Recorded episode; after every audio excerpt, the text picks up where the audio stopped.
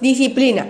Se valora la disciplina, entendida como un rasgo positivo del individuo, cuando se traduce en la capacidad para seguir instrucciones, para obedecer a un sistema lógico y positivo de hacer las cosas, o incluso cuando un individuo es capaz de imponerse a sí mismo un método y seguirlo al pie de la letra.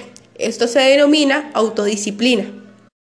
Por ejemplo, un trabajador disciplinado será aquel que obedezca un método de trabajo de pocas distracciones, grandes resultados y constancia en el hacer. Un estudiante disciplinado es aquel que comprende el estudio como un método al que ceñirse con compromiso, es decir, aquellos que desempeñan su labor de manera ordenada, sistemática y metódica.